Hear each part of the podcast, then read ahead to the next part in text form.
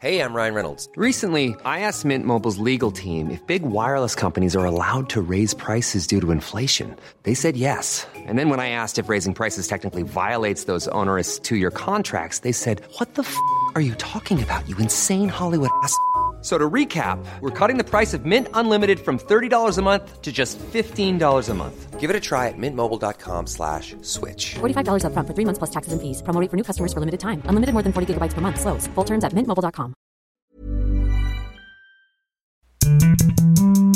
Bonjour à toutes et à tous. Bienvenue dans Elles ont osé, proposé par les échos. Elles ont osé et cela a tout changé pour elles et autour d'elles grâce à leur impact. Chaque mois, dans ce podcast, notre invité partage les moments clés de son chemin pour aller toujours plus loin, être à sa juste place, guidée par son envie de contribuer à un monde meilleur.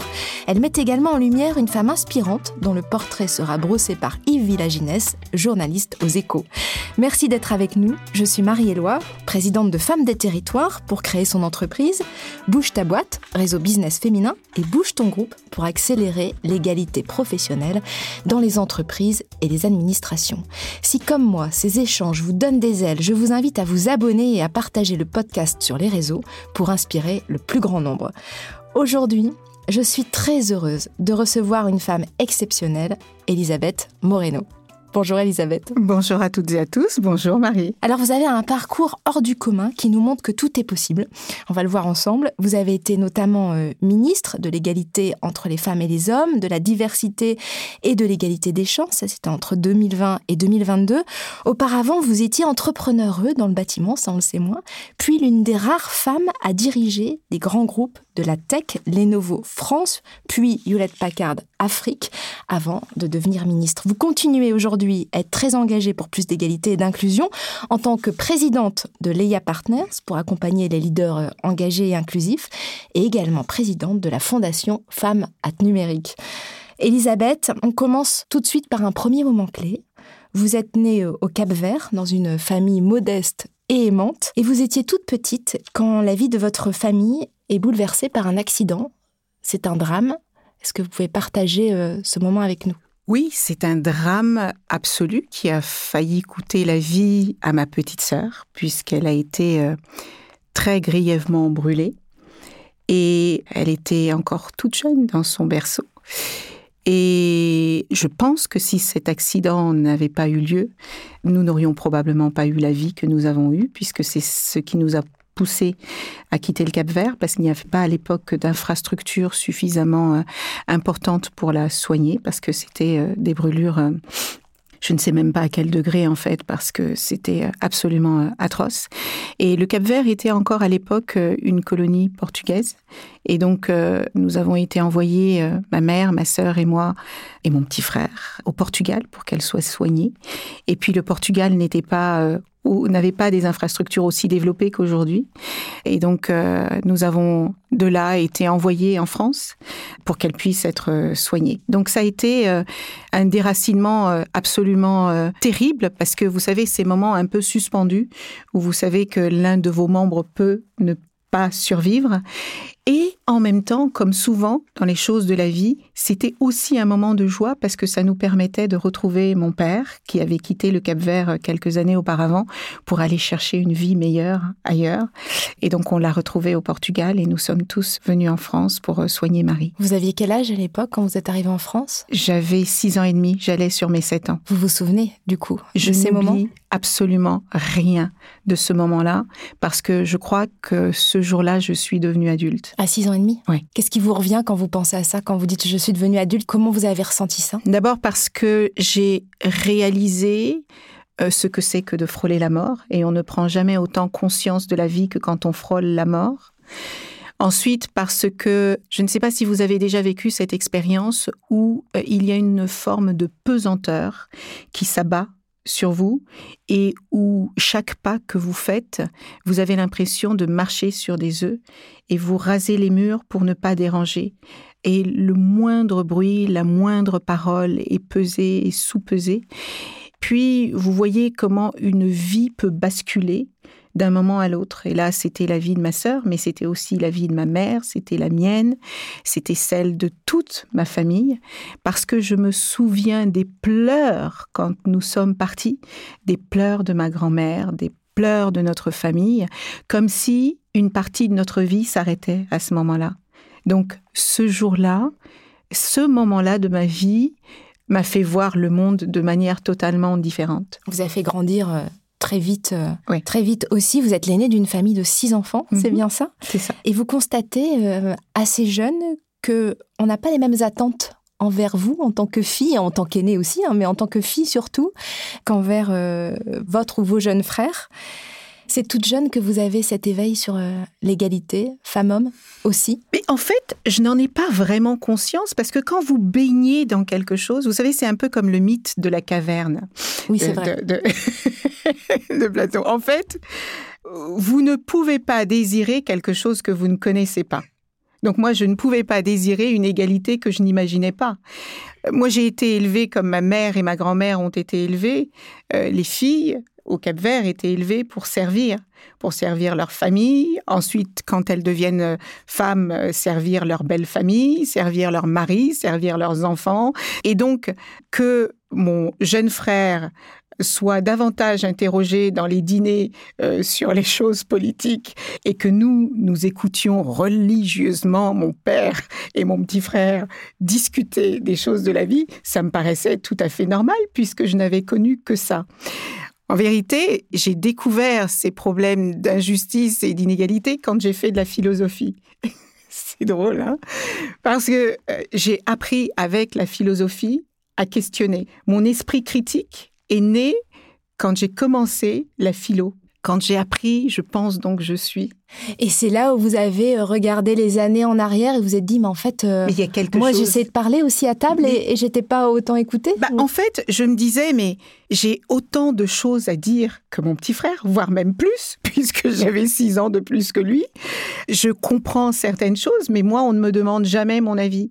Et donc, je me disais, mais comment, pourquoi on ne me demande pas mon avis? Qu'est-ce qui fait que mon avis, en tant que fille, soit moins intéressant que celui de mon jeune frère Et puis après, j'ai constaté, un peu comme Gisèle Halimi, qu'il fallait que je range sa chambre, qu'il fallait que je fasse son lit, et que lui, pendant ce temps-là, euh, jouait les rois. et donc, je me dis, mais c'est quand même pas juste. Pourquoi c'est comme ça? Et quand je posais la question à ma mère, elle me disait, bah c'est comme ça. C'est comme ça que ça doit se passer. Et bon, on accepte. Et puis plus vous grandissez, et puis plus vous fréquentez aussi des jeunes filles euh, à l'école qui euh, sont libres, qui fument, qui s'habillent comme elles veulent, qui sortent quand elles souhaitent. Et puis, je me dis, mais quand même, il y a quelque chose qui n'est pas juste dans tout ça. Mais je n'ai pas été élevée avec suffisamment de liberté pour questionner et remettre en question cette éducation. Donc, ça n'est que bien plus tard, quand j'ai commencé à travailler, que là, je me suis dit, non, cette chose n'est pas tout à fait normale et je vais essayer à la hauteur de ce qui est la mienne et de ce que je peux faire, de changer ça, mais sans trop déranger les status quo, des fois que ça ne se passe pas bien. Alors ça, c'était au début, parce que maintenant, euh, je sais bien que c'est différent. Euh, vous l'avez dit, vous avez fait euh, votre scolarité en France. Qui croit en vous à cette époque-là? Parce que vous cumulez à peu près tous les risques de discrimination, Elisabeth. hein. vous êtes femme, noire, avec un handicap, origine sociale modeste, pas la bonne localisation géographique non plus, hein, pas la bonne ville.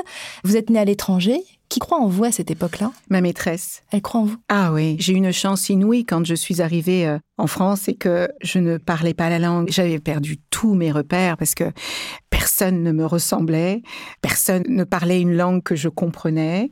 Et puis, euh, je n'ai aucun souci avec le fait d'être arrivée à Belleville parce qu'à Belleville, à l'époque, il y avait des Italiens, des Portugais, des Polonais, il y avait des Maliens, des Sénégalais, il y avait euh, des Marocains, des Algériens, il, avait, il y avait des, euh, des, des Juifs, des catholiques, euh, des protestants. Donc, euh, moi, cette diversité-là m'allait bien.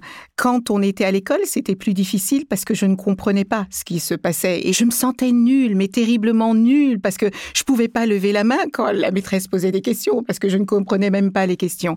Mais elle a décelé cette envie, cette curiosité euh, terrible qui m'habitait déjà d'essayer et je me souviens que cette femme, après la classe, restait avec moi pour euh, m'expliquer, pour euh, m'apprendre, pour me donner confiance. Et elle me disait tous les jours, tu vas y arriver, tu vas y arriver, tu vas y arriver. Et il y a quelque chose de magique qui se passe quand quelqu'un croit en vous plus que vous ne croyez en vous-même, c'est que vous avez envie de faire plaisir à cette personne. Et cette femme ne sait pas ce que je lui dois. Vous avez son nom encore? Je n'ai plus son nom. C'était en quelle J'ai classe? son visage. Ben, j'ai- je suis arrivée euh, à 7 ans, donc en CP, et je la vois, et je la vois, je vois ce visage bienveillant, je vois euh, cette chevelure euh, châtain, je vois ce sourire, je vois, voilà, des choses qui vous donnent envie de grimper les montagnes. Alors justement, vous êtes bien décidée, hein, vous rêvez de devenir euh, avocate, Oui. mais c'est pas tout à fait la voie qu'on a tracée pour vous à l'époque, si je ne me trompe pas, Elisabeth. Ah non, non. La seule voie qui était tracée pour moi, c'est que je devienne une bonne épouse et une bonne mère. Et si j'avais réussi ça, c'était déjà le summum. Et donc, euh, on n'avait aucune attente pour moi parce que je venais de trop loin pour que qui que ce soit ait des ambitions pour moi. Et donc, euh, je sais, euh, je ne suis pas une desperate housewife, mais je suis une femme qui sait tenir une maison. Je suis sûre que c'est mieux que moi, ça c'est certain. Vous savez cuisiner parfaitement, je il sais paraît parfaitement cuisiner, je sais parfaitement nettoyer, récurer. Euh, je ne le fais plus. J'ai décidé de ne plus le faire parce que je l'ai suffisamment fait. Depuis quand vous ne le faites plus? Je ne le fais plus depuis que je suis devenue businesswoman et que j'ai eu suffisamment d'argent pour payer quelqu'un pour le faire. Mais je vais vous dire une chose. J'ai encore beaucoup de plaisir quand j'ai des réflexions importantes à faire, à mettre les mains dans l'eau et faire la vaisselle. Ça pose ma réflexion. C'est bête, hein Mais ce sont des C'est moments. étrange, on va dire, C'est mais tant étrange, mieux. non Ouais, je ne sais pas si c'est étrange ou si c'est bête, mais il y a des choses que vous faites. Comme mon plaisir, c'est de. Je me souviens de ces moments où je mettais la musique à fond dans la maison et je passais l'aspirateur en chantant à tue-tête. Moi, j'ai aucun problème avec ces moments-là.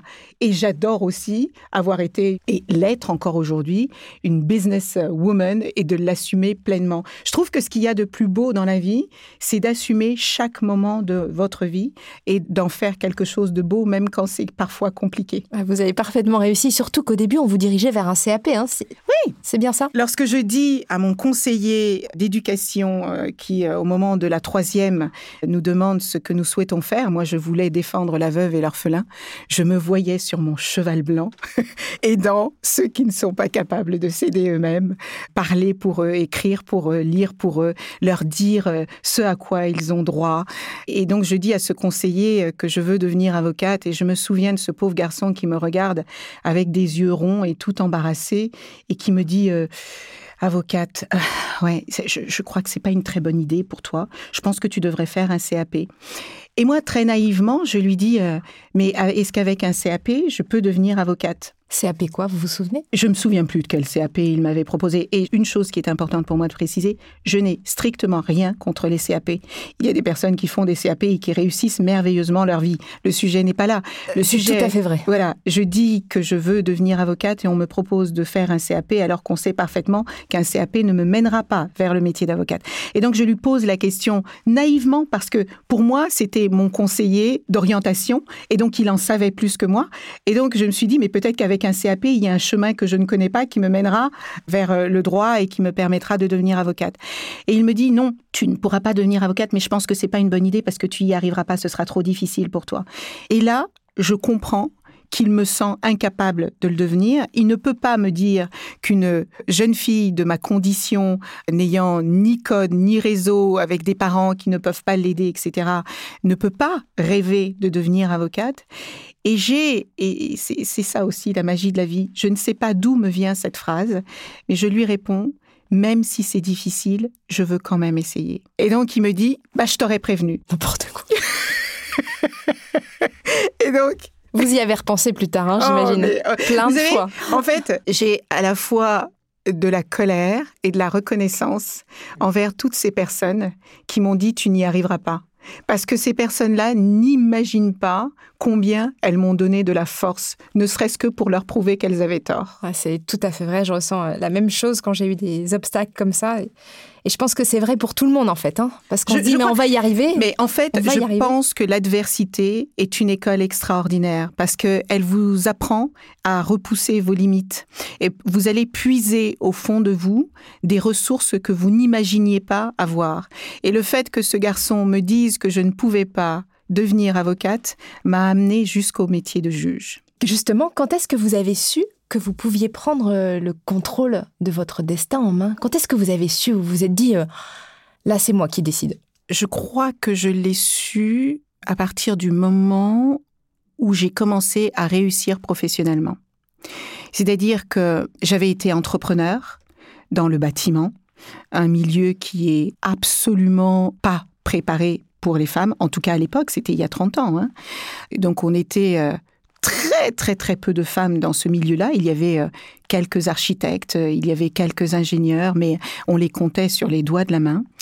Et euh, Oui, parce que vous étiez lassé, hein, de... en tout cas le droit ne vous convenait pas, et du coup vous avez choisi Oui. de cofonder une entreprise Tout dans le à fait. bâtiment avec En fait, votre ex-mari, Voilà, ça c'est ça. Donc je fais des études de droit contre vents et marées et je vais euh, jusqu'en maîtrise et au niveau de la maîtrise, je fais un stage dans un cabinet d'avocats et je me rends compte que je me suis trompée. Je me rends compte que ce n'est pas avocat que je voulais devenir mais que je voulais devenir juge parce qu'en fait l'avocat est là pour défendre un parti. Il a un client et il doit trouver toutes euh, les, astuces. les astuces possibles et imaginables pour défendre son client. Et moi, ce que je voulais, c'était dire le droit, c'était dire la justice. Ça n'était pas utiliser la justice en faveur d'une personne ou d'une autre. Et à ce moment-là, je n'ai pas les moyens de reprendre mes études pour devenir juge.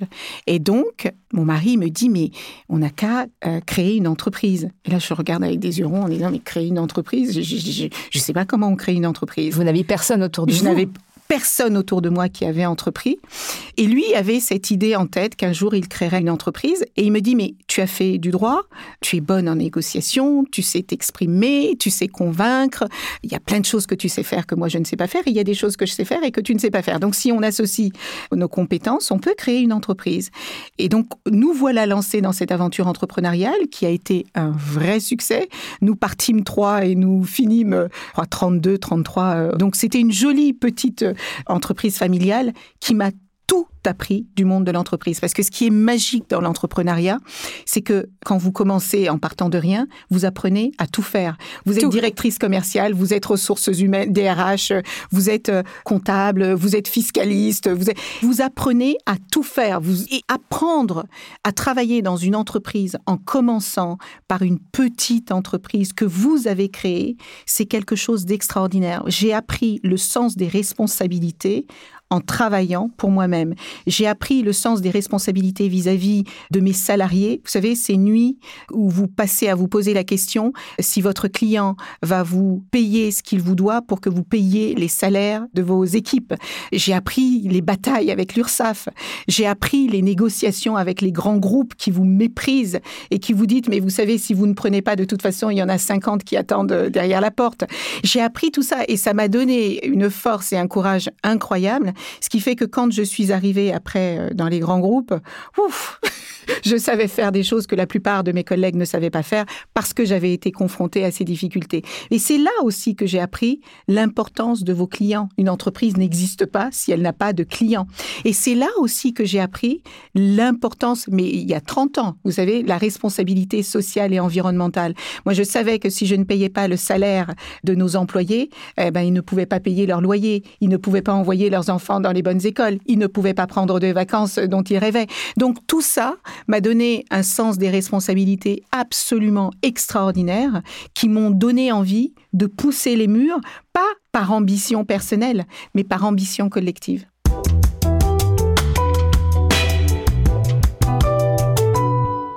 Et à quel moment, je pense qu'il y a beaucoup d'entrepreneurs euh, qui vont se reconnaître dans tout ce que vous avez dit, mais à quel moment vous vous êtes dit, euh, ça y est, je suis entrepreneur? Est-ce qu'il y a eu un moment fort lorsque vous étiez entrepreneur où vous vous êtes dit, euh, je suis capable de tout? Non, pas à ce moment-là encore, parce que j'avais entre 25 et 30 ans, donc c'est pas à ce moment-là que je me suis dit que j'étais capable de tout. J'étais heureuse et fière de ce que nous avions construit en partant de rien. C'est après. C'est après. Parce qu'en fait, tant que vous êtes dans la machine, comme vous travaillez matin, midi et soir, vous vous dites le minimum, c'est quand même que je récolte les fruits de mon travail. Donc, euh, vous crânez pas. Hein. Vous crânez pas parce que vous savez. euh, L'arrière-boutique. Vous savez l'arrière-boutique et vous savez les sacrifices et vous savez le travail qu'il y a derrière pour réussir. Donc, à ce moment-là, il y a pas d'arrogance, on est dans l'humilité parce que si vous vous arrêtez, vous tombez. Vous savez? Donc vous êtes dans cette euh, roue infernale euh, qui vous emporte, qui vous emporte, qui vous emporte. J'ai commencé à réaliser que j'étais capable d'eux quand je suis rentrée dans les grands groupes. En et que- 1998. Voilà, exactement. Et là, je me rends compte que je sais faire plus de choses que mes collègues. Parce que je suis arrivée en tant que directrice commerciale mais je savais ce que c'était que le marketing je savais ce que c'était que la compta je savais ce que c'était que les ressources humaines. Là où mes collègues qui avaient fait des grandes écoles de commerce que je n'avais pas encore fait à l'époque étaient euh, cantonnés à souvent à un sujet spécifique. Quand vous êtes dans le marketing en général vous n'êtes pas en même temps directrice commerciale. Quand vous êtes directrice des ressources humaines vous n'êtes pas en même temps comptable. Et donc moi j'avais un peu de tout ça et cette connaissance générale du monde de l'entreprise me permettait de parler à tout le monde et donc de casser les silos qui existent en général entre les différentes fonctions dans les grands groupes. Et à ce moment-là, je me suis dit, waouh, mais j'en ai appris des choses au fil du temps.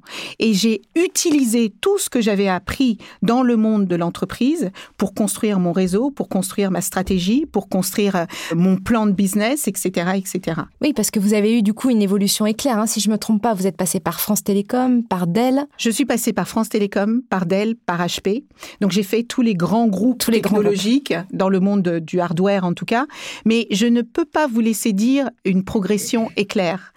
Pour deux raisons. La première, c'est que tout ça m'a pris 20 ans. Oui, donc c'est pas éclair, c'est sûr. Non, mais parce que on parle souvent des, dans la réussite de ce qui brille, de ce qui fonctionne bien, mais on ne parle pas de tous les sacrifices qu'il y a derrière. Vous savez, toute cette partie euh, émergée de l'iceberg où euh, vous passez des heures incroyables à travailler, où vous n'avez pas de vacances, Pas où de vous n'avez pas de week-end. Mais je ne veux pas faire peur aux entrepreneurs. L'aventure entrepreneuriale est celle qui m'a donné le plus de papillons dans le ventre. Vous savez, cette liberté que vous avez de construire, de créer, d'inventer, d'innover, de choisir à un moment donné les personnes avec lesquelles vous allez travailler, de travailler sur vos valeurs, vos principes, etc., etc. Pour moi, c'est quelque chose d'exceptionnel et c'est une liberté que vous ne trouvez pas partout. Mais j'ai eu aussi autant de plaisir à travailler dans les grands groupes où il y a des moyens colossaux, où il y a des compétences, des expertises, des savoir-faire incroyables, où vous rencontrez le monde entier. Mais je ne veux pas. C'est vrai que j'ai eu un parcours assez exceptionnel au vu d'où je suis partie. Et c'est vrai que la diversité et la variété de mon parcours mettent des étoiles dans les yeux de certaines personnes, mais moi je sais le prix de tout ça. Est-ce que euh, vous avez provoqué cette évolution ou elle est arrivée par euh, sérendipité euh, c'est-à-dire par des opportunités que vous avez su saisir, ou vous avez provoqué cette euh, évolution parce que justement par votre passé d'entrepreneur, heureux, vous saviez qu'il fallait chercher les choses? Les deux, mon capitaine. Les deux, parce que d'abord, je me rends compte que dans le succès appelle le succès. C'est vrai. Tout comme la spirale de l'échec appelle l'échec. Et donc en fait, plus vous réussissez, plus vous poussez les barrières et vous vous dites, bah, si j'ai fait 10, je peux faire 20. Si j'ai fait 20, je peux faire 30. Si j'ai été sales manager et que j'ai réussi, je peux peut-être devenir sales directeur. Si j'ai dirigé 50 personnes, je peux peut-être en diriger 100. Donc, en fait, c'est toujours cette envie de se dire, OK, je vais pousser un peu les barrières pour voir jusqu'où je peux aller. Donc, il y a ce sujet-là. Et puis, je vous l'ai dit, en tout cas, au début de ma carrière, moi, je n'avais pas d'autre ambition que celle d'aider ma famille. Je voulais sortir ma famille de la misère. Et ça, c'est la meilleure motivation du monde. Parce que vous vous dites pas, je veux gagner plein d'argent. Ça n'a pas de sens de se dire je deviens entrepreneur parce que je veux gagner de l'argent, parce que je veux briller, parce que je veux. Moi, c'était absolument pas mon ambition. Mon ambition n'avait d'autre objectif que de mettre mes enfants dans les meilleures écoles, que d'habiter dans les endroits où je savais qu'elles auraient la meilleure éducation et donc elles pourraient avoir une meilleure vie que celle que je n'avais eue, avoir la possibilité d'aider mes parents à acheter leur maison. Donc en fait, ces objectifs-là sont des objectifs qui n'ont pas de limite. Et donc c'est la combinaison de ce sens que j'ai toujours voulu donner à tout ce que j'ai fait, plus cette envie de pousser la réussite jusqu'à son maximum, puisqu'on m'avait dit que je ne réussirais pas, il fallait que je vois jusqu'où je pouvais aller. Et donc c'est cette combinaison de l'entrepreneuriat, des grands groupes et de se dire, bah tiens, on m'avait dit que ça, ça marcherait pas, mais je l'ai fait et ça a marché. Alors est-ce que si j'essaye tout ce qu'on m'a dit que je n'arriverais pas à faire, ça fonctionnera? Et c'est ça qui m'a porté. Et vous avez dirigé Lenovo France, qui est un grand groupe euh, de la tech. Comment ça s'est passé? Ah, Alors ça, c'est un truc incroyable. Je suis euh, directrice exécutive pour Lenovo Europe du Sud. Ensuite, Europe, Moyen-Orient et Afrique. Et ça se passe bien. Et ça performe et je réussis parce que j'adore travailler en équipe, parce que j'adore construire des stratégies, parce que j'adore gagner. Donc je mets en place ce qu'il faut pour gagner. Et un jour, le patron Europe m'appelle, de tous les business m'appelle et me dit, est-ce qu'un jour tu serais intéressé à diriger un pays? Et avec ce syndrome qui souvent nous habite, nous les femmes, la première question que je me suis posée, c'est euh, dans quel pays est-ce qu'il va m'envoyer? Je, ne pouvais pas imaginer qu'on me donne un grand pays. La France. La France. C'était pas possible. Alors même que j'avais dirigé des régions et des comptes stratégiques. Et je dis, bah oui, mais ça dépend de quoi, de où, de... Parce qu'il y avait aussi la question de ma famille comme je ne me voyais pas le faire en France, je me disais, si je dois partir à l'étranger, il faut que je parte avec ma famille et donc il faut que ce soit un pays qui plaise à toute ma famille. Et il me dit, bah, on est en réflexion. Et donc, vous savez, dans les grands groupes internationaux, il y a les pipelines de talents que vous préparez euh, pour la suite, pour euh, remplacer les patrons qui pourraient être amenés à évoluer, etc. Et donc, comme on était en fin d'année, je me suis dit, ben, je suis dans le pipeline des talents de l'entreprise, donc c'est normal qu'on me demande qu'est-ce que je voudrais faire plus tard? Alors qu'en fait, ils savaient déjà qu'ils voulaient faire un changement en France. Ils avaient pensé à moi. Et les choses se passent, et trois mois après, il m'appelle et il me dit, on va te mettre dans un parcours de recrutement pour diriger la France. Les bras m'en sont tombés. Et en fait, j'y ai même pas cru. Je n'y ai tellement pas cru que je ne l'ai dit à personne en me disant... Votre famille, non? À ma sœur. Je l'ai dit à ma petite sœur en lui disant, je vais te faire rire. On m'a dit que je rentrais dans un parcours de recrutement pour diriger la France, mais je pense que ce sera pas moi. Mais le fait qu'on pense à moi me fait plaisir. Parce que les Dovo, c'est gigantesque. Hein c'est gigantesque. Ben, à l'époque, c'était le premier groupe au monde. Et la France était, je crois, la cinquième ou le sixième pays. Donc, euh, c'est pour ça que pour moi, de la taille. Et donc, pour moi, c'était pas envisageable qu'on confie à une femme avec tout le background qui est le mien, un grand groupe chinois. Vous savez, tous les stéréotypes et les préjugés qu'il y a derrière. Et donc, je rentre dans le parcours, mais moi, je suis une, je suis une guerrière, je suis une combattante. Donc, euh, j'y vais pour gagner. Vous aimez la compétition J'aime hein la compétition. Et je me dis, bon, même si je ne gagne pas, mais je veux aller le plus loin possible. Et je suis choisie. Et pour vous dire combien je n'y crois pas, il m'appelle au Cap Vert pour m'annoncer que je suis choisie. Parce que moi, je pars en vacances, j'avais prévu d'aller voir mes parents, donc je pars en vacances. Et, mon patron m'appelle au Cap Vert pour me dire Tu vas être nommée euh, patronne de la France euh, en janvier. Oups Et je suis au téléphone et j'ai deux grosses larmes qui coulent sur mes joues. Et mon père vient en catastrophe, me dit Mais qu'est-ce qui se passe? Pourquoi tu pleures?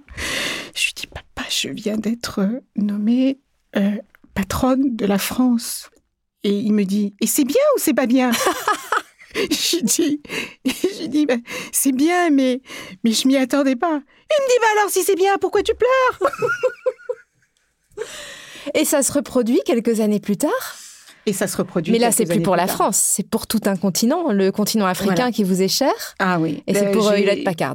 Absolument. Je me disais souvent que les profils comme les miens en France sont nombreux et j'ai euh, un attachement profond pour le continent africain. parce que c'est là que je suis née, c'est c'est là que j'ai passé les premières années de ma vie, c'est le pays de mes ancêtres et, euh, et c'est un continent qui est en souffrance. Et donc je me suis dit que si un jour euh, j'avais la possibilité de retourner sur le continent pour apporter ma pierre à l'édifice, à son développement, eh bien je le ferais. Mais je n'avais pas eu de démarche spécifique. J'ai envoyé un message à l'univers.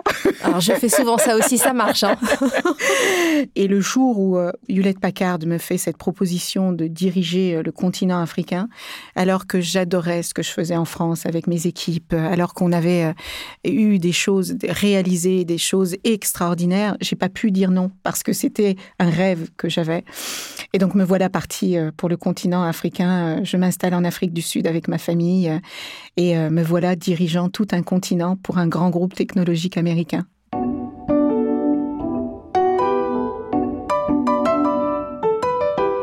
Et ensuite, vous allez devenir ministre. On va en parler dans quelques instants.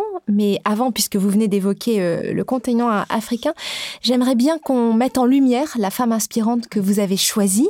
C'est une écrivaine qui décrit euh, notamment magnifiquement bien euh, l'exil, le continent africain, que vous avez souhaité mettre en avant. Fatou Diom, Une franco-sénégalaise. franco-sénégalaise. Je, je- pardon Marie, je le précise parce que vous savez, je trouve qu'il y a une ambiance tout à fait nauséabonde dans notre pays aujourd'hui en ce qui concerne des personnes qui n'ont pas les origines françaises euh, sur dix générations.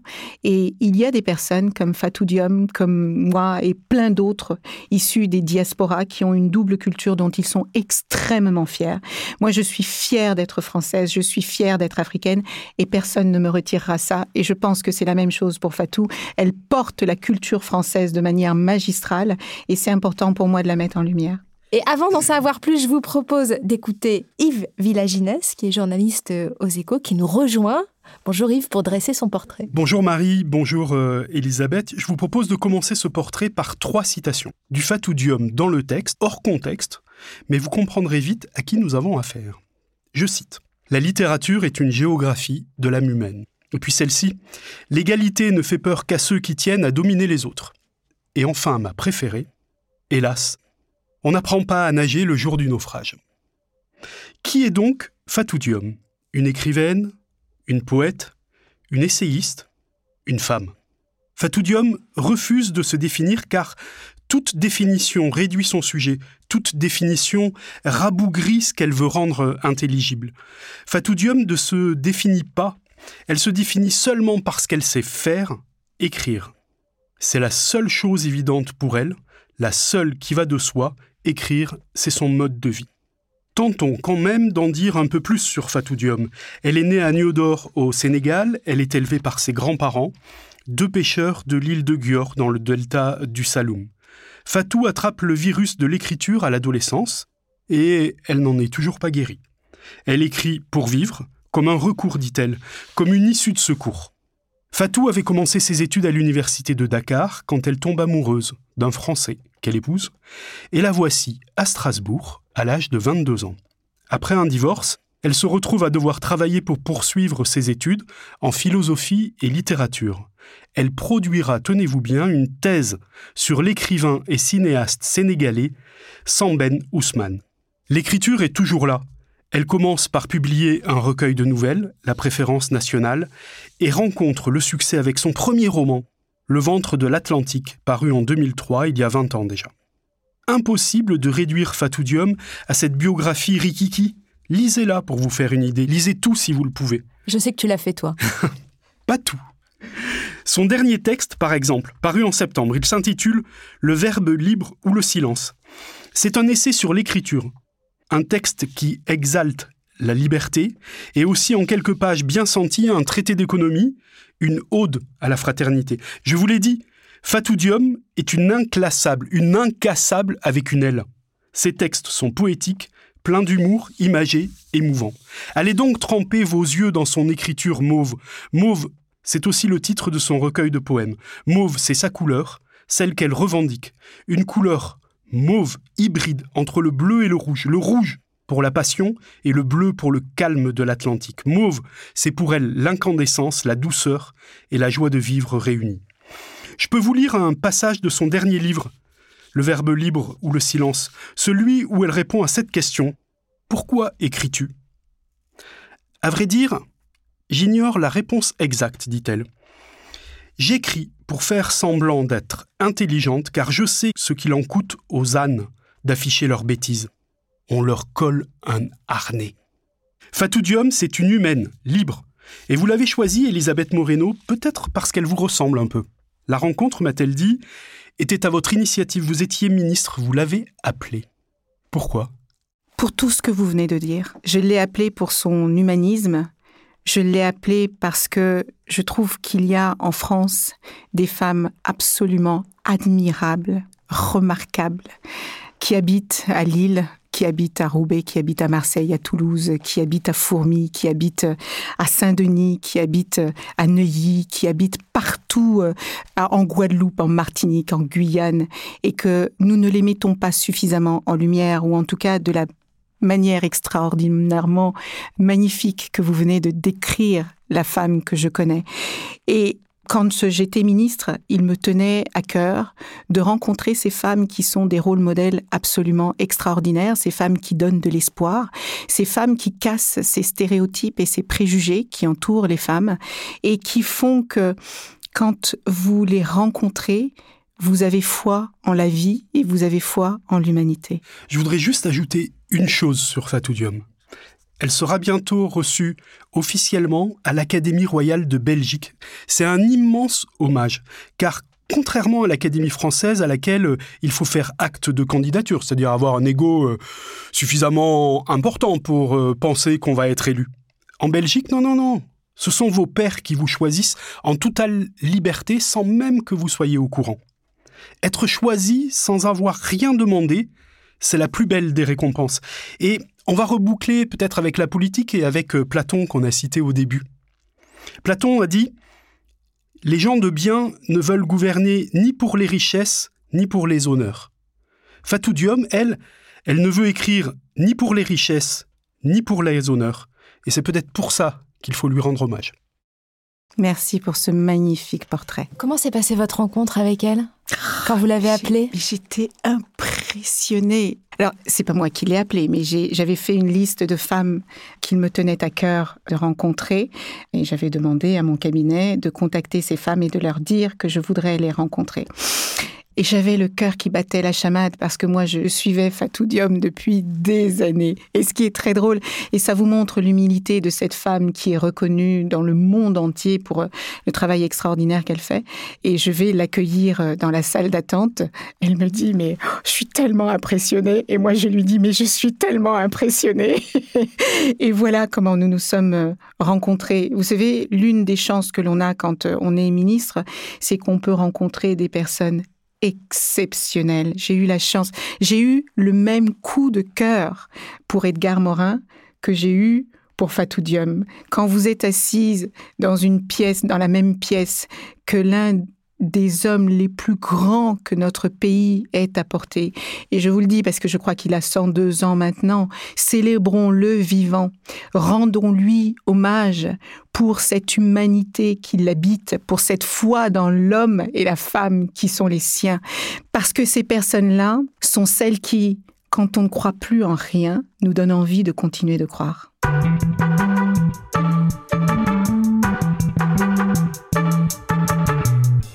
Merci Yves pour ce portrait qui était euh, effectivement magnifique. On va revenir à votre parcours avant que vous deveniez ministre, Elisabeth Moreno. Vous l'avez dit, hein, vous avez été dans des métiers euh, très masculins, où il y a peu de femmes en tout cas, dans le bâtiment, puis dans le monde de la tech. Je me demandais si pour affronter... Et puis dans la politique aussi. Oui, dans la politique aussi, on y viendra après. Ce ne sont que des mondes que j'appelle les mondes de moins de 30. Moins de 30%, le, point de bascule qui fait qu'un groupe compte, c'est-à-dire que les femmes comptent au sein ah, Absolument. des 100%, au sein du groupe majoritaire.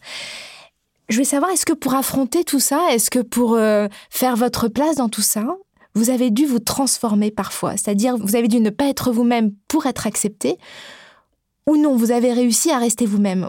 Parce qu'on voit bien que dans certains lieux de, de pouvoir, certaines femmes ont dû adopter des codes très masculins pour être accepté. C'était le seul moyen d'être accepté. Est-ce que vous, à un moment, vous avez ressenti ça ou pas du tout? Vous l'avez dit, en fait. Moi, je n'ai évolué que dans des mondes masculins. Je n'avais pas d'entrepreneur dans mon environnement. Je n'avais pas euh, d'exemple de rôle modèle autre que ceux qui étaient dans le monde dans lequel j'évoluais. Vous connaissez le monde du bâtiment ou pas, mais c'est un monde qui est à la fois extraordinairement puissant en termes de relations humaines vraies, sincères, authentiques, et, et on y va et on dit les choses et on raconte des blagues. Et on a... Donc moi j'ai fait comme ça, puisque je voyais que tout le monde faisait comme ça. Et puis ensuite, quand je suis rentrée euh, dans le monde de la tech, quand même dans des grands groupes internationaux, avec des gens bardés de diplômes euh, Bac plus 18 et compagnie, eh ben, il fallait que je fasse comme tout le monde pour pouvoir euh, justifier ma place et gagner ma légitimité. Et donc j'ai toujours copié le leadership masculin. Jusqu'à ce que un jour, je suis dans une euh, réunion euh, dans l'un des grands groupes dans lesquels je travaille, et c'est les réunions de fin d'année où vous devez défendre les augmentations de salaire. Vous savez, il y a une enveloppe qui est donnée, et chaque manager défend son équipe, ses collaborateurs, pour avoir euh, la meilleure augmentation possible, etc. Et les femmes ont ça d'extraordinaire, c'est que elles négocient mieux pour les autres et elles défendent mieux les autres qu'elles ne se défendent elles-mêmes. Toujours. Et, et je peux vous le garantir parce que je sais, j'étais une lionne quand il s'agissait de défendre mes équipes et quand il s'agissait de moi, c'était, vous savez, c'est excuse-moi d'exister, euh, excuse-moi de te demander une augmentation. J'ai eu parmi les meilleurs résultats. Si te reste un que de promotion et que je peux y avoir, mais mais quand il s'agissait de défendre mes équipes, euh, enfin, j'étais euh, intraitable. Et on fait cette réunion et je me bats et je ne lâche rien, mais parce qu'on avait eu des résultats extraordinaires. Et à la fin de cette réunion, l'un de mes collègues me dit tu réussiras jamais, tu es beaucoup trop maternelle. Vous tombez des nues? Et là, je me dis, mais, mais maternelle en quoi? Euh, Est-ce que défendre mes équipes pour qu'elles aient ce qu'elles méritent, c'est être maternelle? Et cette phrase, elle m'a travaillé toute la nuit. Et je me suis dit, bon, ben, si je peux pas réussir dans ce milieu parce que je suis trop maternelle, c'est pas grave, je ferai au mieux. Et en fait, j'ai lâché tous ces codes auxquels j'étais accrochée en me disant je veux absolument réussir, je veux absolument réussir. Je me suis dit, mais en fait, s'il dit que je peux pas réussir dans ce monde-là, comme j'ai donné toute l'énergie que je pouvais pour réussir, ben, je laisse tomber. C'est le meilleur cadeau que ce garçon m'ait fait. Vous savez pourquoi? Parce que ça demande une énergie colossale de faire semblant d'être quelqu'un que vous n'êtes pas. Et quand vous décidez de mettre cette énergie colossale pour être ce que vous êtes, vous gagnez en puissance de manière exponentielle. Et je lui suis tellement reconnaissante parce que quand il m'a dit ça, j'ai arrêté de tricher pour faire semblant d'être qui je n'étais pas, et j'ai mis toute ma force, toute mon intelligence à servir mes équipes et mes clients. Et c'est grâce à ça que j'ai escaladé tous les échelons. On n'est jamais autant puissante ou puissant que quand on est vraiment soi-même, que quand on est aligné avec soi-même. Et je vous remercie d'avoir partagé ça, Elisabeth, parce que on entend beaucoup qu'effectivement, il faut se conformer euh, au code existant, etc. Mais pour transformer notre monde, pour transformer notre société, on doit chacun et chacune être vraiment soi-même et plus être dans le moule qui fait qu'aujourd'hui, ben, on voit bien qu'on va euh, dans le mur, hein, euh, question environnement, etc. Et si on était soi-même, on se dirait, mais non, ça c'est pas possible. Il faut remettre, comme on dit souvent, l'église au centre du village, au milieu du village, et mettre au centre ce qui est important. Moi, je trouve que les trois citations que Yves a choisies pour décrire Fatou sont parfaites. En fait, vous n'êtes mal avec les autres que quand vous êtes mal avec vous-même. Il y a une citation de Simone de Beauvoir que j'aime beaucoup qui dit que il n'y a pas d'homme plus agressif avec les femmes que ceux qui craignent pour leur virilité. Et c'est vrai. Vous n'avez aucune raison d'être raciste quand vous ne craignez pas l'autre et que vous avez suffisamment confiance en vous pour marcher d'un pas ferme. Vous n'avez aucune raison d'être antisémite quand vous ne prenez pas la religion comme un totem. Vous n'avez aucune raison de chercher à dominer l'autre quand vous vous sentez en pleine puissance. La vérité, c'est que le leadership ou cette volonté de dominer l'autre qui a été comme une forme de totem pendant tous les siècles qui sont passés là, c'est en train de se retourner contre nous. Et ce leadership qui qui est composé de beaucoup de qualités masculines, aujourd'hui, il nous emmène dans le mur. Aujourd'hui, vouloir conquérir un autre territoire, vouloir conquérir un autre être humain, vouloir réduire à néant une personne, retirer la dignité à un être humain euh, qui cherche à fuir la misère, la pauvreté, les conflits, le réchauffement climatique, fermer votre porte à quelqu'un qui a faim. Je suis pas naïve. Je sais bien qu'on ne peut pas accueillir toute la misère du monde. Mais est-ce que pour autant, ça doit nous retirer notre humanité? Et je pense que l'une des raisons qui font que le monde va aussi mal, c'est parce que le monde manque d'équilibre. Et cet équilibre entre le féminin et le masculin, qui fait que les êtres humains existent, il n'est pas. Il n'est pas normal qu'aujourd'hui, alors que les femmes sont aussi éduquées que les hommes, qu'elles ont autant de capacités, qu'elles ont autant de d'envie, d'ambition, qu'on n'ait que trois femmes qui dirigent un grand groupe du CAC 40. Il n'est pas normal qu'alors que les jeunes femmes sont aussi euh, diplômées, voire plus que les hommes, elles gagnent entre 15 et 20 de moins avec les mêmes responsabilités. Il n'est pas normal que les femmes portent encore 85% des charges domestiques alors qu'elles travaillent autant que les hommes. Il n'est pas normal qu'il y ait encore des femmes qui soient excisées, qu'il y ait des mariages forcés, qu'il y ait des grossesses forcées, il n'est pas normal qu'il y ait des viols, il n'est pas normal. Tout ça n'est pas normal. Qu'est-ce qui fait qu'en 2023, alors qu'on est allé je ne sais combien de fois sur la Lune, alors qu'on est capable de trouver un vaccin contre la Covid en un an, qu'est-ce qui fait qu'on n'est pas capable de respecter un autre être humain juste pour son humanité et ne pas le discriminer du fait de son genre, de son orientation sexuelle, de sa couleur de peau, de sa religion, et j'en passe et des meilleurs. Donc je crois que oui, effectivement, il est temps d'équilibrer ce monde en permettant aux femmes de parler quand il y a des conflits.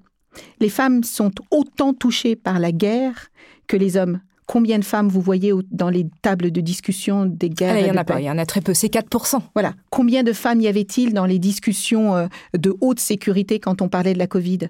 Combien de femmes y a-t-il pour parler de la famine? Combien de femmes y a-t-il pour parler de la santé? Combien de femmes y a-t-il?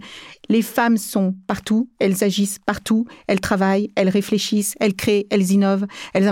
Pourquoi il n'y a que 12% de femmes dans notre pays qui créent des start-up au moment où on ne parle que de ça? Pourquoi on a moins de 30% de femmes dans le monde du numérique alors qu'il est en train de façonner le monde et que personne ne vienne me dire que c'est parce qu'elles n'ont pas envie, que c'est parce qu'elles n'ont pas d'ambition, que c'est parce que ça ne les intéresse pas. Il y a le système, et il y a effectivement cette éducation que beaucoup de femmes reçoivent qui ne leur donne même pas envie d'essayer, ou alors elles n'ont plus la force d'essayer tellement elles ont essayé. Donc il est bien temps qu'on rééquilibre ce monde. Ah, et le monde a terriblement, et merci pour ces paroles Elisabeth, le monde a terriblement, terriblement besoin de mixité parce qu'on on ne perçoit pas euh, l'apport, euh, euh, la transformation qu'apporte la mixité. On pense souvent que oh, bah, c'est quelques femmes qu'on va mettre en plus à la table de négociation, c'est quelques femmes qu'on va mettre en plus dans les pas l'aumône. On ne demande pas l'aumône, on ne demande pas qu'on ait pitié de nous. On demande juste à pouvoir prendre la place qu'on souhaite prendre au moment où on veut la prendre, ni plus ni moins.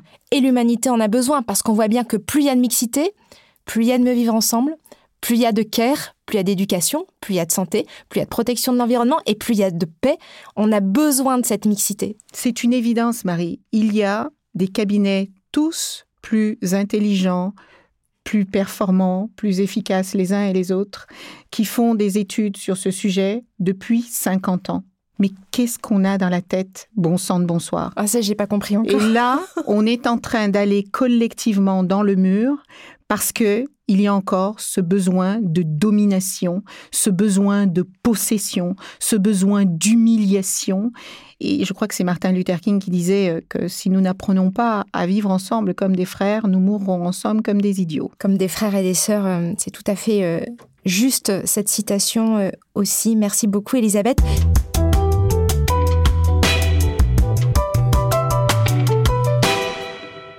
On va passer, c'est un, épisode un peu long, hein, exceptionnellement, mais je pense que ça en vaut la peine, vous nous direz euh, dans les commentaires.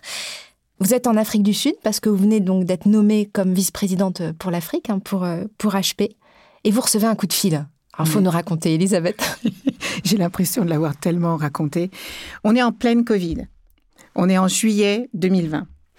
Vous vous souvenez de cette époque où le travail à la maison, tout d'un coup, c'est totalement démocratisé. Même les managers qui pensaient que si on travaille à la maison, on passe son temps à regarder la télé euh, et à faire son ménage, tout d'un coup, ils ont trouvé des solutions pour que tout le monde puisse travailler de la maison. Bon. Et on a énormément travaillé parce qu'il fallait tout réinventer. Quand vous êtes face à une crise d'une telle ampleur à laquelle vous n'êtes pas préparé, on a tous travaillé, mais comme des damnés.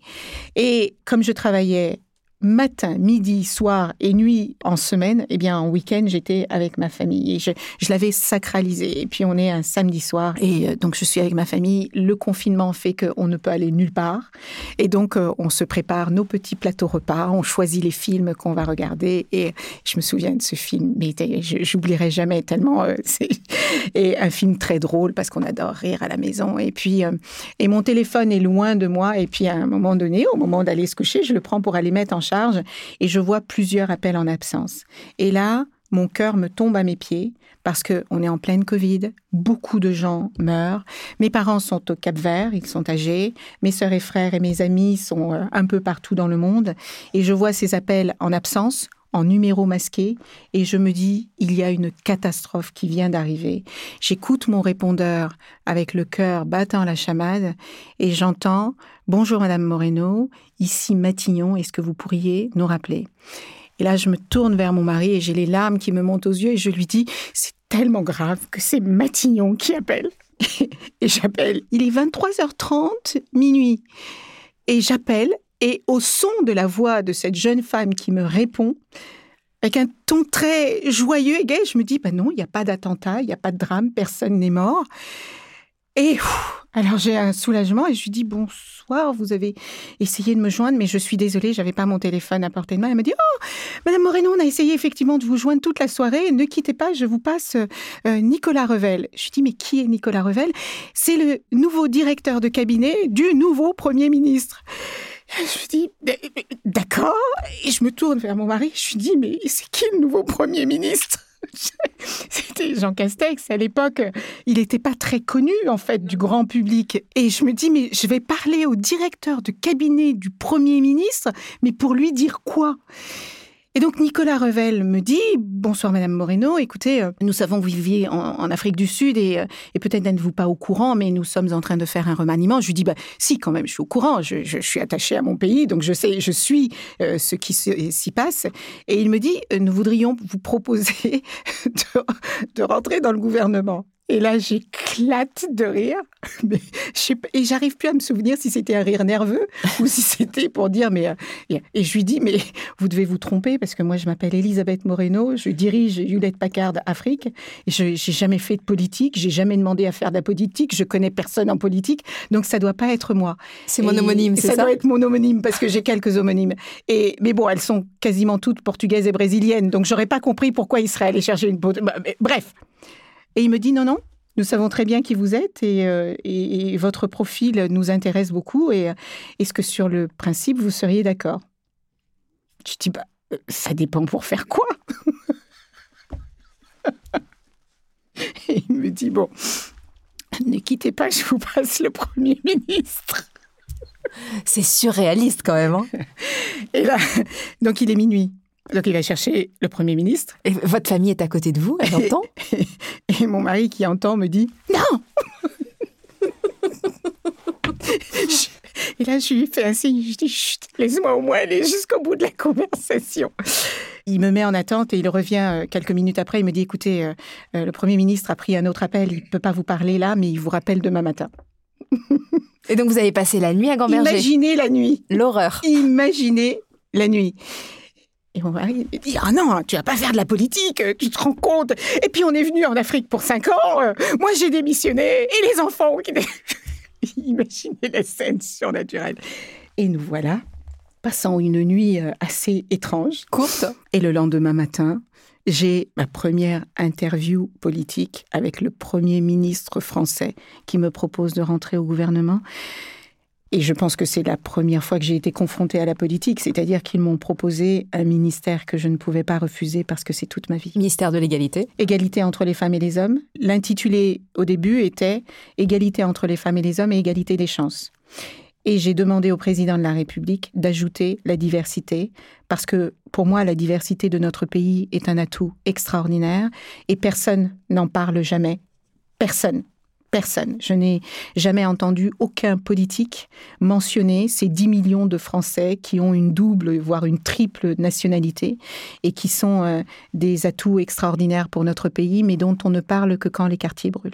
Donc vous l'ajoutez, vous acceptez aux grandes dames de votre mari Ou pas dames de ma famille, parce que euh, l'Afrique du Sud est un pays extraordinaire où tout le monde était heureux, euh, voilà.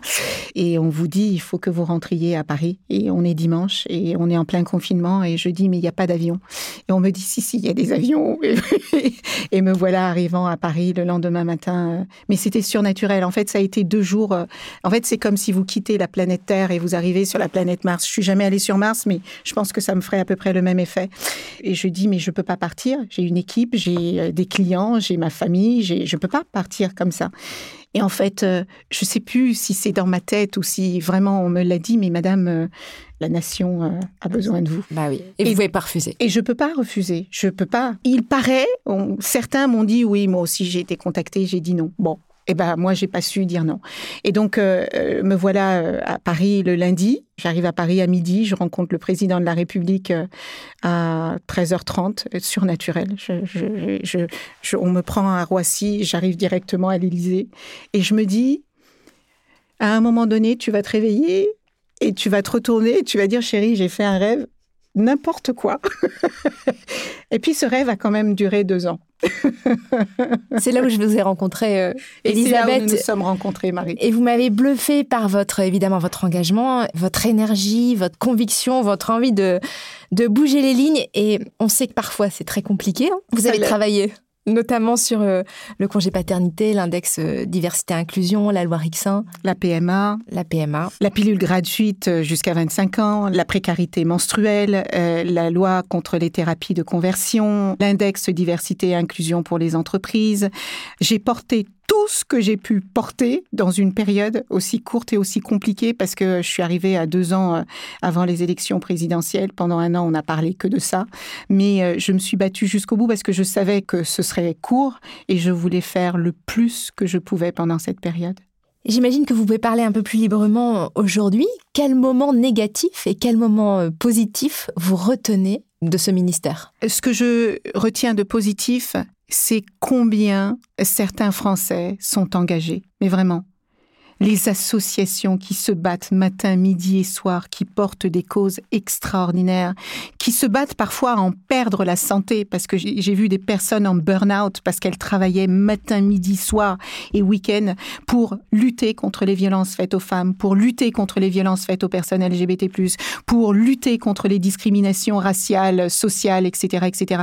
Donc l'engagement, je pense que nous sommes l'un des pays les plus engagés au monde et on devrait le dire plus souvent.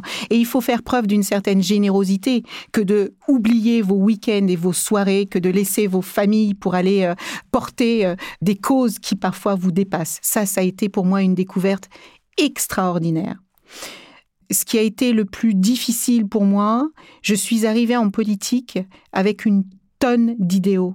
Je pensais que tous les politiques se battaient pour le bien commun, pour l'intérêt général et collectif, et j'ai rencontré beaucoup, beaucoup trop de politiques qui étaient là pour gérer leur carrière et leur pouvoir. En quelques mots, Elisabeth, votre premier conseil des ministres, ça se passe comment? Quand vous arrivez, C'est surnaturel. toujours. Ah non, mais je suis toujours, c'est toujours, je suis encore dans l'idée que je vais me réveiller et que je vais raconter mon rêve.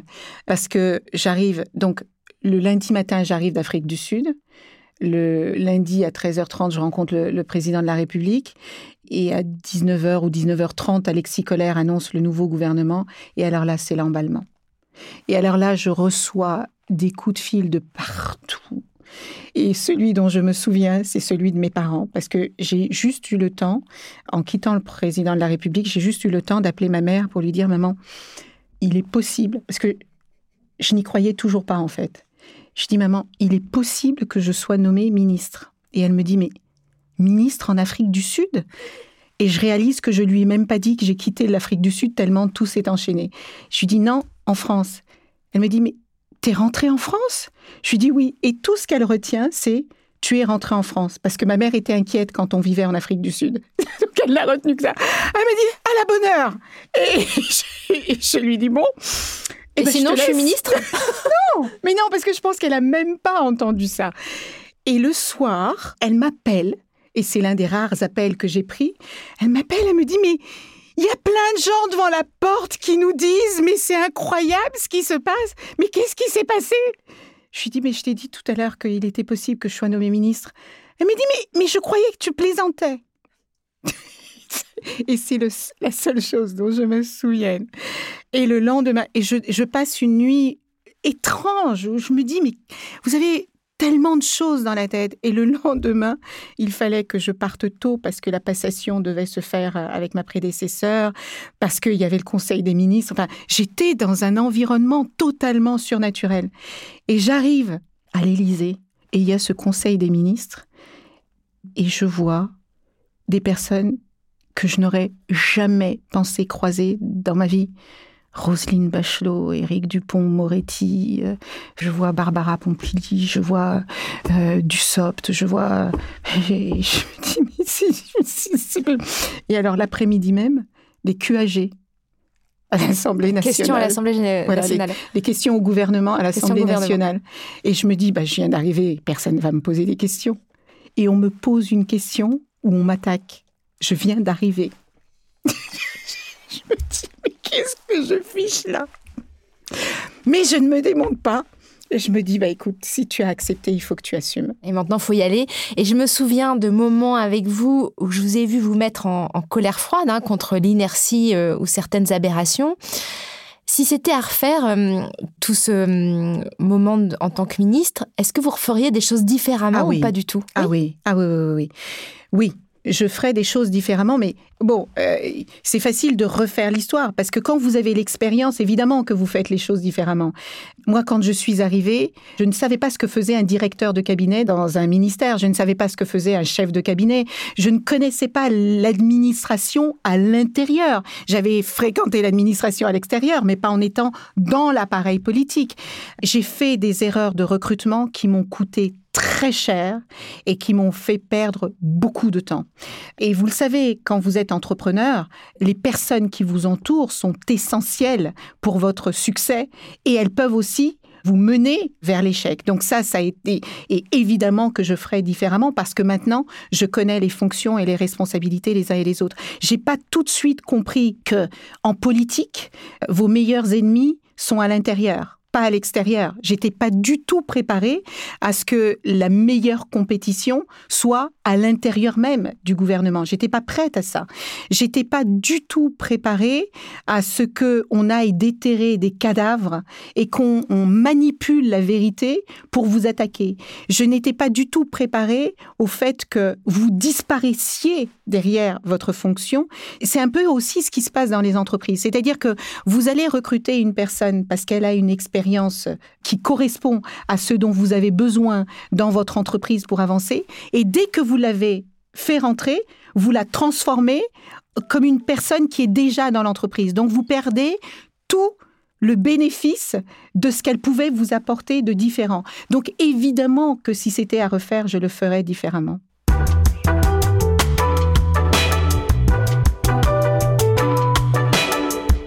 Alors justement, j'ai une question qui vous est posée euh, par la communauté et aujourd'hui c'est Mélanie. Elisabeth Moreno, vous êtes une femme très engagée sur les droits des femmes et l'égalité des chances. Comment imaginez-vous poursuivre votre contribution dans les prochaines années? Alors, vous y avez répondu un petit peu, mais est-ce que vous pouvez nous, partager vos engagements? Ah, bien sûr, avec joie. Et merci, Mélanie, pour cette question. En fait, c'est facile pour moi de vous dire comment je vais continuer, puisque je l'ai déjà fait et je le fais maintenant depuis un an. La première chose, c'est que j'ai décidé d'accompagner les grands leaders sur les questions de diversité et d'inclusion, parce qu'en vérité, tout le monde en parle, mais peu de gens savent véritablement le mettre en place, parce que c'est quelque chose de nouveau dans notre société. Et j'ai la conviction que si nous parvenions à conscientiser ces questions d'exclusion de certaines catégories de la population, de la marche de notre société, eh bien, si nous parvenions à convaincre, à conscientiser les 100 plus grands leaders qui ont la responsabilité de diriger le monde aujourd'hui, qu'ils soient politiques, qu'ils soient économiques ou qu'ils soient dans les ONG, etc., si ils parvenaient à comprendre tout ce qu'ils ont à gagner, à être plus ouverts, à être plus inclusifs, ça transformerait le monde. C'est sûr. Donc aujourd'hui, j'accompagne les leaders des grands groupes pour euh, cette transformation. Et c'est pour ça que je suis rentrée euh, au bord de Sanofi sur les questions euh, de diversité, d'équité et d'inclusion, parce que c'est une entreprise qui a des volontés et des ambitions très très fortes sur ce sujet. Paul Hudson m'a vraiment convaincue, avec l'humilité qui convient, parce qu'on part de loin, parce que c'est compliqué, parce que c'est difficile. Mais je voulais être dans un groupe qui a une grande diversité, qui est dans plusieurs pays, qui a une variété de métiers importante, en me disant, si on arrive à le faire avec un groupe aussi complexe, on peut le faire partout. Ça, c'est la première chose. La deuxième chose, vous savez que le monde marche sur deux jambes aujourd'hui, la politique et l'économie. Ce sont les deux pouvoirs du monde. Et donc, j'ai décidé de rejoindre Ring Capital, qui est un fonds qui n'investit que sur les sujets environnementaux et sociaux. Donc, accompagner les entrepreneurs aujourd'hui qui ne traitent que des sujets sociaux et environnementaux. Et puis, la troisième chose, c'est que je suis euh, présidente euh, de la Fondation Femmes Numérique parce qu'on a moins de 30% de femmes dans le numérique et que c'est pas possible. Et la dernière chose, j'ai créé une association qui s'appelle La puissance du lien parce que je suis intimement convaincue que les liens humains sont la clé de résolution de tous les maux MAUX de notre société et qui a fait un tabac euh, lors du 8 mars. C'est Ring Capital que je connais bien aussi, puisque je l'ai rejoint il y a quelques années pour euh, faire partie des mentors de la communauté. C'est un, très beau fonds euh, d'investissement. De tout ce que vous avez vécu, Elisabeth Moreno, de tous les petits pas, les grands pas, de toutes les montagnes gravies, que retenez-vous? Que pouvez-vous nous partager? Quels apprentissages avez-vous fait Qu'est-ce qui est devenu des forces sur lesquelles vous pouvez vous appuyer pour continuer à avancer, comme un socle en fait Qu'est-ce que vous avez appris et, sur lequel vous pouvez compter pour continuer à avancer J'ai appris que le courage et la résilience sont des atouts extraordinaires pour traverser toutes les montagnes. Il n'y a aucune fatalité. La vie est pleine de surprises, des belles et des moins belles, mais il faut se dire que rien ne dure, ni le malheur, ni le bonheur. Donc quand vous vivez des moments de bonheur, vivez-les pleinement. Et quand vous vivez des moments de malheur, dites-vous qu'ils passeront et qu'ils vous apprendront des choses. Je crois aussi en la spiritualité parce que je pense que chaque être humain a une force intérieure extraordinaire et qu'il y a beaucoup plus de choses qu'on ne voit pas que de choses que l'on voit et qu'il faut croire en son intuition, qu'il faut croire en sa force intérieure et qu'il faut se dire que nous avons tous et toutes la capacité, quand nous croyons aux choses de la vie, de transformer cette vie. Et puis la dernière chose, c'est que rien ne se fait seul, que personne, absolument personne, ne peut réussir seul. Alors entourez-vous de personnes qui vous donnent de la force, qui vous donnent du courage, qui sont bienveillants et qui partagent vos valeurs. Pas des gens qui vous ressemblent, pas des gens qui vont dans les mêmes écoles, qui sont, euh, euh, qui vous sont, partagent les barbecues le week-end, qui euh, ont exactement les mêmes conceptions de la vie. Bien au contraire, entourez-vous de gens qui voient le monde différemment parce qu'ils vous apporteront un regard différent du monde et c'est ce qui vous rend intelligent. La diversité avec un grand D, vous en parlez tout à l'heure. Vous êtes regardée comme un tel rôle modèle, euh, Elisabeth, pour votre parcours, pour vos engagements.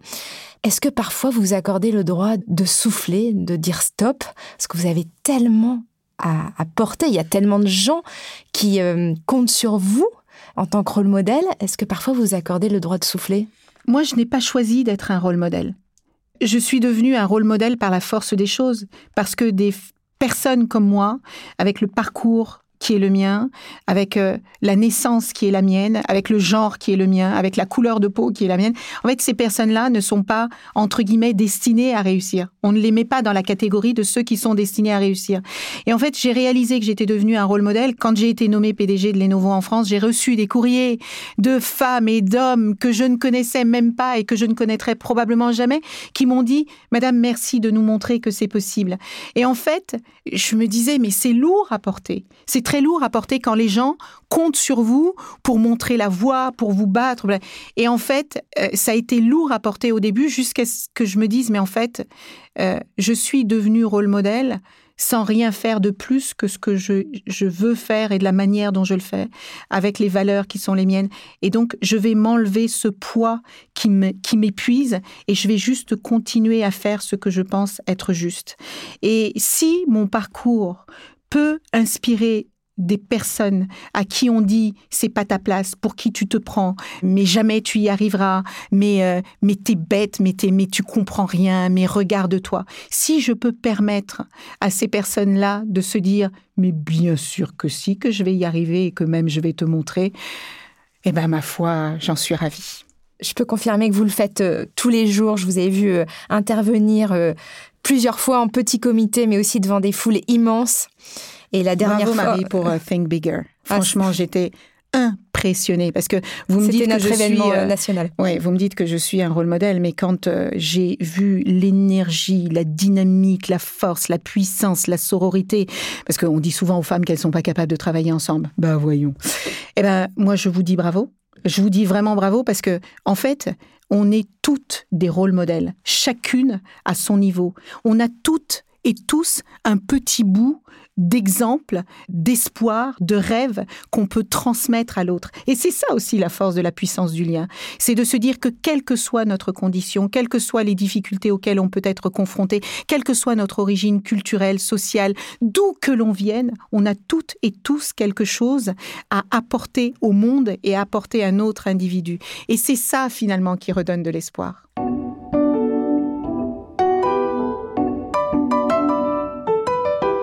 On va passer aux questions auxquelles il vous faudra répondre au tac au tac. Je sais que ce podcast est beaucoup plus long que d'habitude, mais je suis sûre que comme moi, vous allez être euh, passionné par les propos euh, d'Elisabeth. Elisabeth, votre première question, si vous aviez 25 ans aujourd'hui?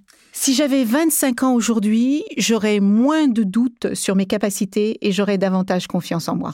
Est-ce que vous avez une discipline de vie ou pas? Eh Oui, bien sûr que j'ai une discipline de vie. Apprendre, toujours et tout le temps, tous les jours. Un jour où vous n'avez rien appris est un jour gâché. À quoi dites-vous non désormais ou à quoi êtes-vous fier d'avoir dit non? Je dis non à la maltraitance, en un seul mot et en deux mots. Et je suis fière de ne plus me laisser abuser votre pire moment de solitude professionnelle? La politique. Que souhaiteriez-vous absolument faire dans votre vie? Rendre le monde meilleur. Si vous étiez ou si vous aviez un pouvoir magique? Si j'avais un pouvoir magique, ce serait de rééquilibrer euh, l'état du monde et faire en sorte que chacune et chacun trouve sa place la musique qui vous donne de l'énergie. And no mountain high enough. J'adore, vous savez même chanter. Une passion. La vie. Votre prochaine action pour plus d'égalité. La puissance du lien le 8 mars 2024. Ça promet votre mot-clé, celui qui vous guide. Force intérieure, ça fait deux mots. Alors force intérieure en un mot. Merci Elisabeth Moreno, je pense que c'est vraiment le mot de la fin, la force intérieure qu'on a toutes et tous. Si on veut vous suivre, LinkedIn? LinkedIn, Instagram, voilà, c'est là où je raconte ma vie. merci à vous toutes et tous qui nous écoutez. Un immense merci à Yves Villaginès, merci.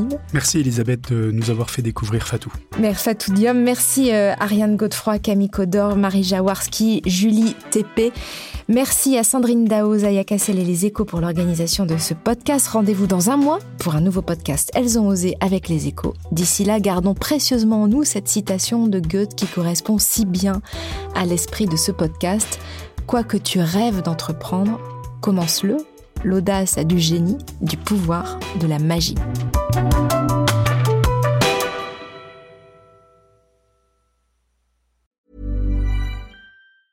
Planning for your next trip?